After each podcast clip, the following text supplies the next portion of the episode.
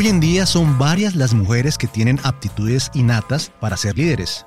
Tienen, por ejemplo, gran capacidad de influencia, de comunicar sus ideas efectivamente y de tomar decisiones acertadas con confianza y convicción. Pero también es verdad que las líderes se hacen y el liderazgo femenino se construye.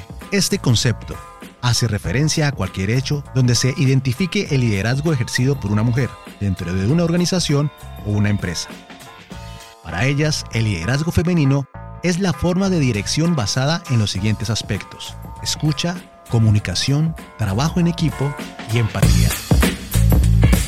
El día de hoy tengo una invitada de lujo, una mujer que tiene las cualidades que les nombré anteriormente. Escucha, comunicación, trabajo en equipo y empatía. Además, mi invitada tiene una labor muy especial y es la de velar por la educación y bienestar de los niños y niñas de la ciudad de Fitchburg, Massachusetts. Quiero presentarles a Luisa Fernández, venezolana, una madre, líder, una mujer que, como decimos en mi país, berraca.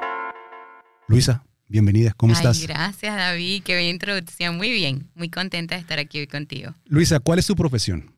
Bueno, mira, yo eh, estudié en Venezuela, ah, estudié administración de empresas, eh, pero tú sabes, eh, como a muchos inmigrantes, la vida nos cambia, tenemos que movernos hacia otras fronteras por diferentes ah, obstáculos que encontramos en nuestros ah, propios países, así que pues ah, me encuentro aquí en Fitchburg, Massachusetts, y yo en este momento soy, ah, digamos, el enlace eh, entre la comunidad y las familias con la escuela pública, con las escuelas públicas. Ok, ¿en dónde trabajas? Trabajo para el distrito escolar, tengo una posición eh, eh, dentro de las escuelas como en, en inglés sería Parent and Community Engagement Coordinator, ah, pero sí, eh, para las escuelas públicas de Fitchburg y, y- y- y veo todas las escuelas. ¿Qué función cumples? ¿De qué se trata tu trabajo? Bueno, mira, cuando a mí me, me, me ascendieron, porque yo empecé trabajando de otra cosa, eh, uno de mis sueños era eh, tener, que mi, que mi oficina se convirtiera en un centro de, de- en un centro de recursos. Eh, yo, eh, sabes, decía, ¿cómo puedo ayudar a las familias? ¿Cómo puedo, ¿Cómo puedo llevar mi mensaje? ¿Cómo les puedo informar sobre los recursos disponibles? Que son muchísimos. Entonces, pues yo me enfoqué en eso, en conectar a las familias con los recursos que, que están disponibles en la ciudad, en la comunidad. Eh, por ejemplo, si viene una familia que llega a, a Fitchburg ah, desde otro país, desde otra ciudad, y necesitan seguro médico, pues yo me encargo de conectarlos con el seguro. Si están pasando necesidad y no consiguen alimentos, yo los conecto con los recursos y las instituciones y programas que tienen alimentos. Entonces yo soy como un puentecito. Un puentecito, se podría decir, claro que sí. Y debo aclarar que eh, eh, esto lo he pensado am, en estos últimos días porque me han pasado cosas muy maravillosas este, y he estado analizando mucho y realmente yo no, yo no soy quien tiene los recursos. Yo no tengo... Pero los consigues. eh, lo- yo los consigo, exacto. Es que para todas las personas que llegan a los Estados Unidos es un imposible hacer algo diferente a lo que le toca hacer, a lo que le toca llegar a hacer. Entonces tú eres una muestra y un ejemplo de ese talante que tenemos los latinos. Sí, El concepto de liderazgo femenino se define como la participación de las mujeres en diferentes áreas, donde se encuentran en una posición de poder y en el ejercicio de un papel de tomadora de decisiones. Dirigen grupos de trabajo y tienen la oportunidad de implementar propuestas y estrategias donde permiten demostrar su liderazgo. ¿Hace cuánto tiempo trabajas en estos proyectos, Luisa? Mira, eh, yo empecé a trabajar en las escuelas públicas de Fitchburg en el 2016, si mal no recuerdo, finales del 2016. Am, pero yo llevo en esta posición dos años. Dos años. Dos años aquí. Luisa, ¿cómo llegaste a trabajar como coordinadora de familia y comunidad? Bueno, mira, eh, eh, yo trabajaba al principio, eh, yo era one-on-one, que significa uno a uno, y yo trabajaba con niños con necesidades especiales, que ese yo creo que es mi verdadero llamado. A mí me encanta trabajar con niños, me encanta estar en los salones, ah, y fue una etapa que disfruté muchísimo. Cuando llega la pandemia a Fitchburg, eh, fue un momento bien duro de incertidumbre para todas las personas, para todos los ciudadanos. Eh, todo el mundo estaba bien confundido. Y tú sabes, alguien me dijo eh, hace poco, ah, y tú, tú estabas allí con esta persona, me lo comentó, me dijo, en la pandemia todo el mundo se escondió, Ujú. todo el mundo se fue para su casa, todo el mundo se guardó. Tú saliste, Tú saliste. yo salí. Entonces yo empecé a hacer mucho voluntariado y eh, pues a través de este voluntariado es que llego a donde llego. Eh, yo le ofrecí a las escuelas públicas y con Francisco Ramos y con otro, otro grupo de personas maravillosos, este, empezamos a, a, recolectar dinero, empezamos a recolectar materiales escolares, hicimos unas bolsas. Porque Mi hijo hace parte de los beneficiarios de eso. Sí, entonces, acuérdate que los niños pasaron de estar en casa, eh, perdón, de estar en la escuela. En la escuela nosotros proveemos hojas, lápices, marcadores. Los niños en el, en el, en el bulto escolar no, no necesitan llevar nada porque nosotros proveemos todo para la educación. Bulto para los, las personas, por ejemplo, que son latinas también. La mochila. la, mochila o la maleta. la maleta, sí. Entonces, este, nosotros nos encontramos con, con eso, con que todos los niños recibían todo en la escuela ya va, y ahora la casa se convirtió en la escuela, porque las clases eran virtuales. Virtuales, sí. Entonces nosotros hicimos estos paquetes con marcadores, creyones, tiza, dados, cartas, todos los, objetos de manipulación que los niños utilizan para las matemáticas. Hicimos un drive-thru que sería como um, una línea de, automóviles de carro y cada quien agarraba su paquete, eh, su, bolsa con sus materiales escolares. Y pues así empezamos a hacer otras cositas. Luego el Museo de Arte se sumó a esta causa y ellos consiguieron una suma de dinero increíble para apoyar a las familias en Fitchburg. Entonces, pues como que una cosa trajo a la otra y a la otra y a la otra. Y, y, fue de mucha ayuda para las familias durante la pandemia. Digamos que la pandemia fue algo terrible para muchísimas personas, no hay que negarlo, pero también fue como, como, como un impulso, ¿no? Como un impulso al cambio, Estamos en una era de cambio. Sí, salimos del cascarón. Salimos del cascarón, Salimos de nuestra zona de confort y nos tocó eh, eh, pues enfrentar cosas que, no, imaginamos. Y, yo creo que también nos hizo darnos cuenta de, de, otras habilidades que teníamos y no sabíamos. Claro. ¿Tú manejas personal, Luisa? Eh, en estos momentos no, no, no manejo personal. ¿Qué tan difícil sería manejar personal si, digamos, viniendo de otro país? Bueno, te voy a decir una cosa. Eh, yo tengo una jefa maravillosa. Mi jefa es increíble. Mi jefa es una señora súper trabajadora. Es, muy empática y es un gran, es, un gran, es, una fuente de inspiración para mí. Yo he aprendido muchísimo de ella y yo pienso que en algún momento yo voy a estar preparada para esto. Eh, en estos momentos ah, yo no manejo personal, eh, estamos evaluando las posibilidades, pero yo más que manejar personal, a mí me gusta el trabajo en equipo. ¿Me entiendes? Yo, yo no necesito nadie por debajo de mí, yo necesito gente a mi lado y a mí me gusta mucho trabajar en equipo. De todas las historias que te han llegado, de las familias, de los niños, en particular, ¿hay una que te haya marcado? Por supuesto, por supuesto, por supuesto. Tengo muchas personas que se han convertido a través del tiempo en, en, mis amigos ah, y los llevo muy cerca de mi corazón. Eh, yo, de hecho, yo soy caregiver de dos estudiantes porque esos niños llegaron a mi vida y, yo eh, necesitaba la ayuda, yo estaba allí para dárselas y ellos ahora son parte de mi vida y de mi familia. Eh, hay un niño venezolano que quiero muchísimo, que también su historia fue, es una historia bien, bien difícil. pasaron por muchas cosas su familia para poder llegar aquí y eh, claro, yo, sabes, conecto con ellos. Entonces, por supuesto, hay muchas historias que, llevo pegaditas ahí al corazón y, hay familias que se convierten en mis grandes amigos. La vida está llena de contrastes. Mientras tú le das a las familias que vienen de otros países cosas, en otros lados se la quitan, quitan cosas. Sí, no, aquí, mira, aquí estamos para dar, para apoyar. Eh, yo trato de que todas las familias se vayan de mi oficina con esperanza. Con esperanza. Y ese yo que venimos acá a Estados Unidos. Oh, evidentemente. Y, y siempre les digo que no dejen de soñar, que eso es un mito, que todos estamos aquí eh, solamente para hacer el trabajo duro. No, no, no. Busque su sueño, busque su sueño. No se rinda, porque a veces nosotros mismos nos repetimos tanto ese cuento que no los creemos. creemos, sí. Entonces terminamos diciendo, sí, mira, yo aquí nada más puedo hacer el trabajo bien duro, el que nadie quiere hacer. Y, y tú dices, voy a, voy a, me voy a rendir con el proyecto de la radio, o me voy a rendir con el proyecto de trabajar en la escuela, o me voy a... No se rindan, no se rindan. Cuando tú llegaste a Estados Unidos, ¿qué fue el primer trabajo que hiciste? Mira, el primer trabajo que nosotros tuvimos fue en una fábrica, eh, en una fábrica de plástico, un trabajo físico, un trabajo bien duro. Ah, y claro, sabes, sí, sí fue un impacto porque eh, en mi país, aparte que la situación estaba muy mal, eh, sabes, tenemos una buena vida. Eh, y yo venía con, con, mi título universitario, mi esposo también. Fue duro, pero si yo tengo que volver a pasar por la fábrica para, para tener el conocimiento que tengo hoy, para tener la empatía que tengo hoy con las personas, para entender las cosas como las entiendo, yo lo vuelvo a hacer. Empatía es la clave también. Mm. Vamos a conocer aspectos un poco más personales de Luisa. Claro. Vamos a devolvernos en el tiempo, Luisa, hasta tu niñez. Y yo le voy a preguntar a esa niña qué quería cuando grande. ¿Qué quería hacer? Uy, qué pregunta tan difícil. Mira, te vas a morir de la risa. Yo quería ser cajera de supermercado. O sea, ese era mi sueño. A mí me encantaba ponerme esas uñas de mentira y ponerme en la calculadora de la oficina de mi papá allí a darle a todas las teclas y a estar ahí en la computadora. Entonces, como una secretaria. Eso era lo que yo quería hacer. Ah, ah, y, pues sí, eso. Ser como una cajera.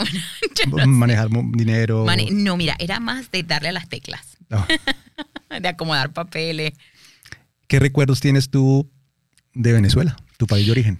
tengo recuerdos súper lindos. a mí me tocó vivir una etapa, yo viví las dos etapas. Yo viví una etapa muy linda donde hubo un gobierno bien próspero, donde no voy a decir que la, la, pobreza en mi país era inexistente, pero, pero um, digamos, había más ayuda a las personas con necesidad. Eh, pero ya antes de venirme, mi país se convirtió en algo que yo hoy no puedo reconocer. Eh, ver la gente comiendo en las calles de la basura, eh, ver las calles destruidas. en mi país, antes, antes de yo venirme, habían guarimbas todos los días, las calles estaban totalmente cerradas, había fuego, había disparos, había... Fue, fue una etapa tan dura, tan dura, tan dura, que, que, yo quiero borrarlo y, me quiero quedar con lo bonito, porque eso, como te digo, yo viví esa Venezuela linda, esa Venezuela de, de, riqueza, esa Venezuela de, de oportunidades, yo la viví. ¿Te hace falta Venezuela? Por supuesto, por supuesto que sí. Quiero, quiero aclararte que, yo me siento muy bien aquí. Y eh, hace, hace tiempo uh, mi prima me dijo que las personas, las personas pertenecen a un lugar y cuando esa persona llega a ese lugar, todo se, todo se da y todo fluye. Y yo siento que este es mi lugar. yo, yo siento Fitchburg muy cerca de mi corazón. Es una ciudad que me ha brindado muchísimas oportunidades. Yo no sé si en Leominster yo, yo tendría eh, eh, las mismas oportunidades que yo tengo aquí ahorita. Entonces seguramente, yo, pero yo siento eh, una conexión muy linda con Fitchburg siento que estoy en el lugar que debo estar y, me gusta mucho estar aquí. ¿Cuál es tu comida preferida, Luisa? Ay, yo creo que todo lo que tenga plátano. Mira, a mí en mi país hay una cosa que se llama patacón. Patacón, claro. Pero no es el patacón ese que es solo el plátano. No, es el patacón maduro. Entonces tú lo pisas, lo fríes otra vez, ¿verdad? Y le echas adentro pernil, repollo, mm. queso, salsa de ajo, ketchup. Esa es mi comida preferida, el patacón. ¿Tu música preferida o tu artista preferido? Wow, esa me la puse. A mí me gusta mucho Luis Miguel. ¿Muy romántica? Eh, sí. Bueno, no, también me gusta el reggaetón, ojo. Oh, bueno. Lo que pasa ¿Y qué es tal para bailar? sí, lo que pasa es que el reggaetón ahorita está un poquito subido de tono, pero el reggaetón viejo, tú sabes, de, de, de Daddy Yankee, de Don Omar, esos reggaetones a mí me gustan. ¿Cómo se conforma tu familia, Luisa? Bueno, mira, eh, yo tengo uh, dos hijos. Uh, mi hijo mayor se llama Juan Manuel, él vino con nosotros. Tengo un chiquitico que nació aquí, se llama Fernando, todo el mundo le dice Chichi, muy conocido por acá. eh, y mi esposo se llama César. César. Sí. ¿Cómo es Luisa en la casa? Ay.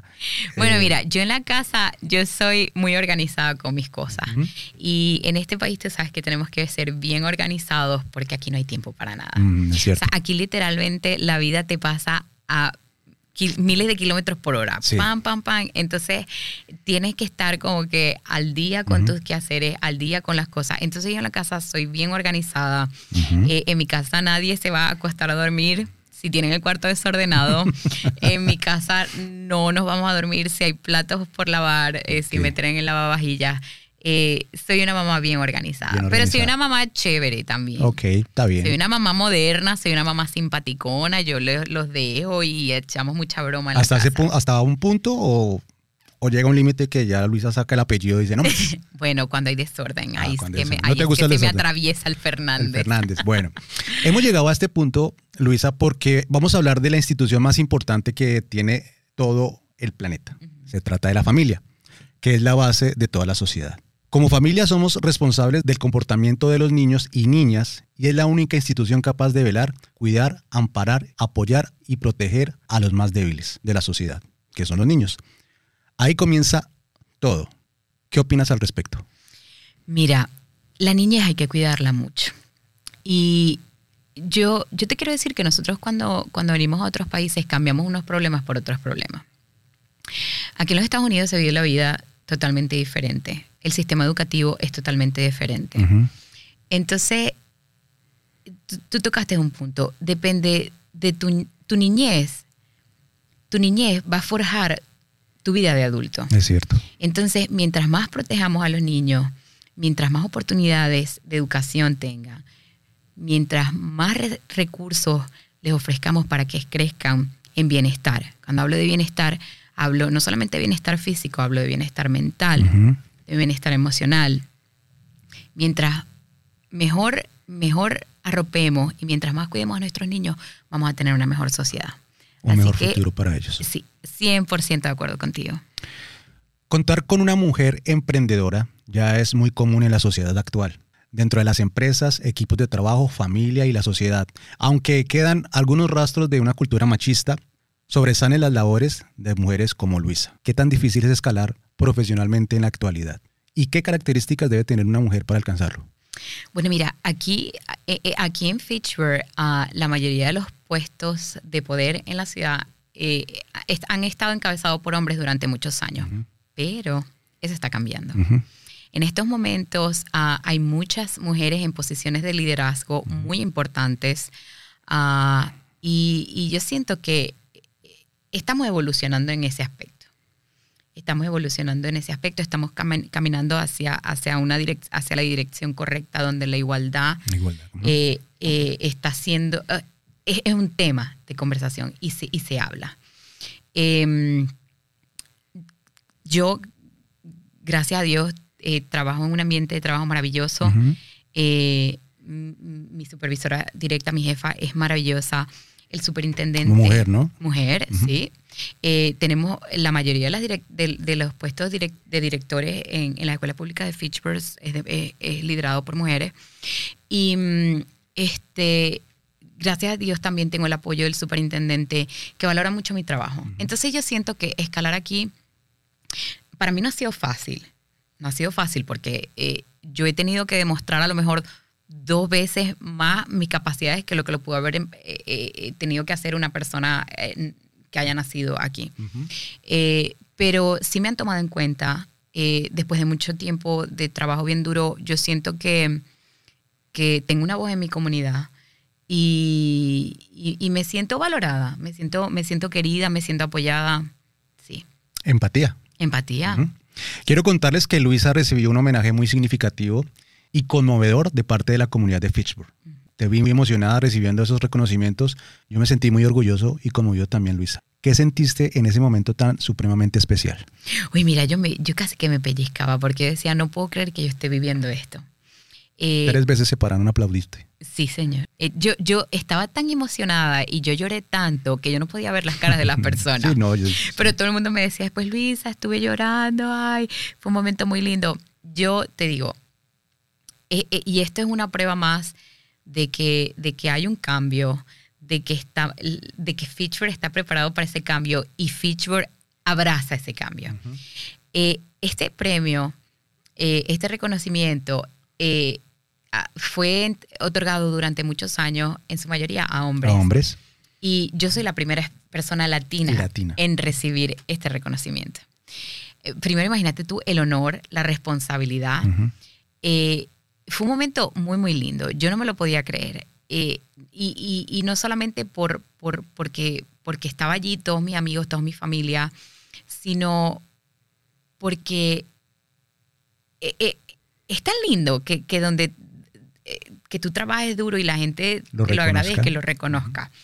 Este reconocimiento además fue entregado, como te dije anteriormente, en muchos años a personas con posiciones de liderazgo muy importantes en la ciudad. Entonces, que se lo den a la, a la persona que está allí en las escuelas ayudando a los niños, me pareció, ¿sabes? Bien inclusivo, bien lindo, bien conmovedor.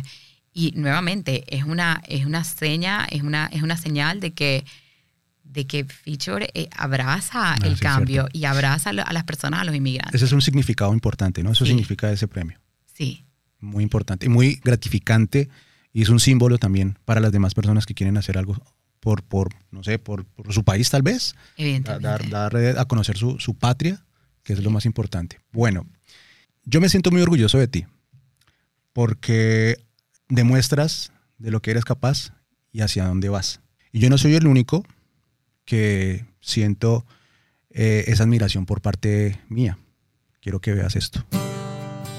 Hola Luisa, te estamos grabando este pequeño mensaje para decirte que estamos muy orgullosos de ti Siempre estaremos orgullosos por cada logro, por cada triunfo.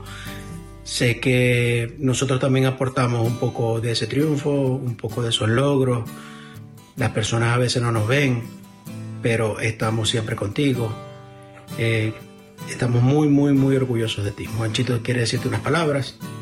Te amo, mami. Tú eres la mejor mamá en el mundo. Si yo te podría decir números en cuanto te amo, va a ser más que infinito. ¿Y Fernando qué le quiere decir a mami? Que ella um, es el más buena mamá del mundo. ¿Qué otra cosa quiere decirle? Um, que ella hace el comida muy bueno. ella ayuda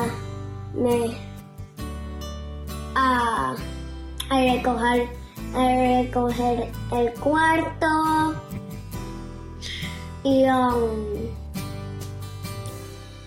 me ayuda a poner mi seatbelt cuando fue un bebé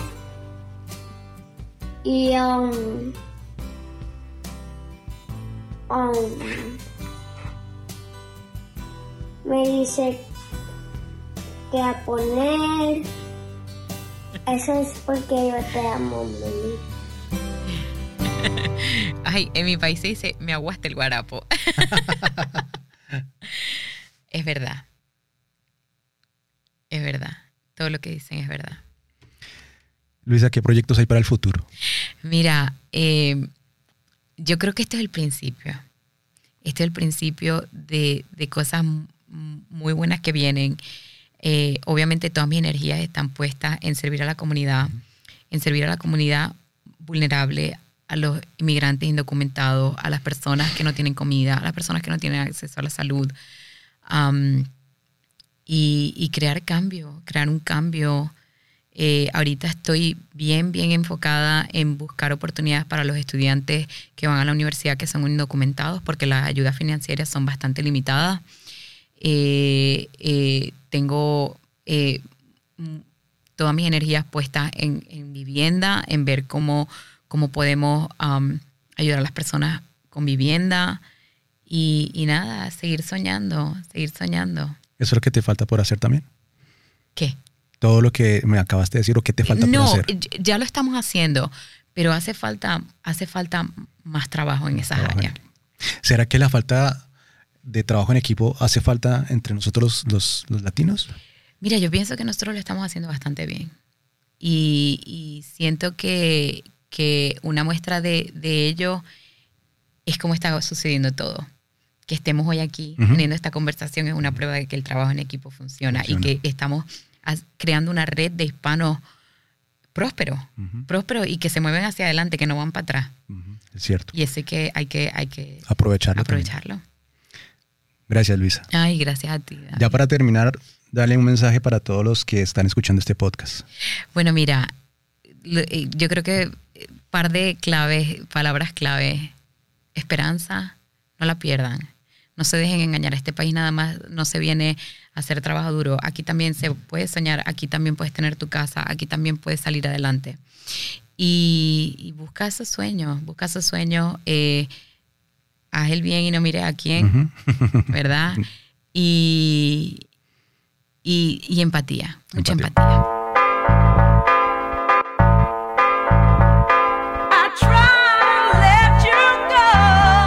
Pues bien, ella es Luisa Fernández, venezolana, una mujer gigante en la lucha por la educación de los niños y niñas de los Estados Unidos y por lo que veo de la comunidad. Una mujer muy emotiva, pero con una fuerza y el ímpetu de las mujeres líderes del siglo XXI. Qué buena onda.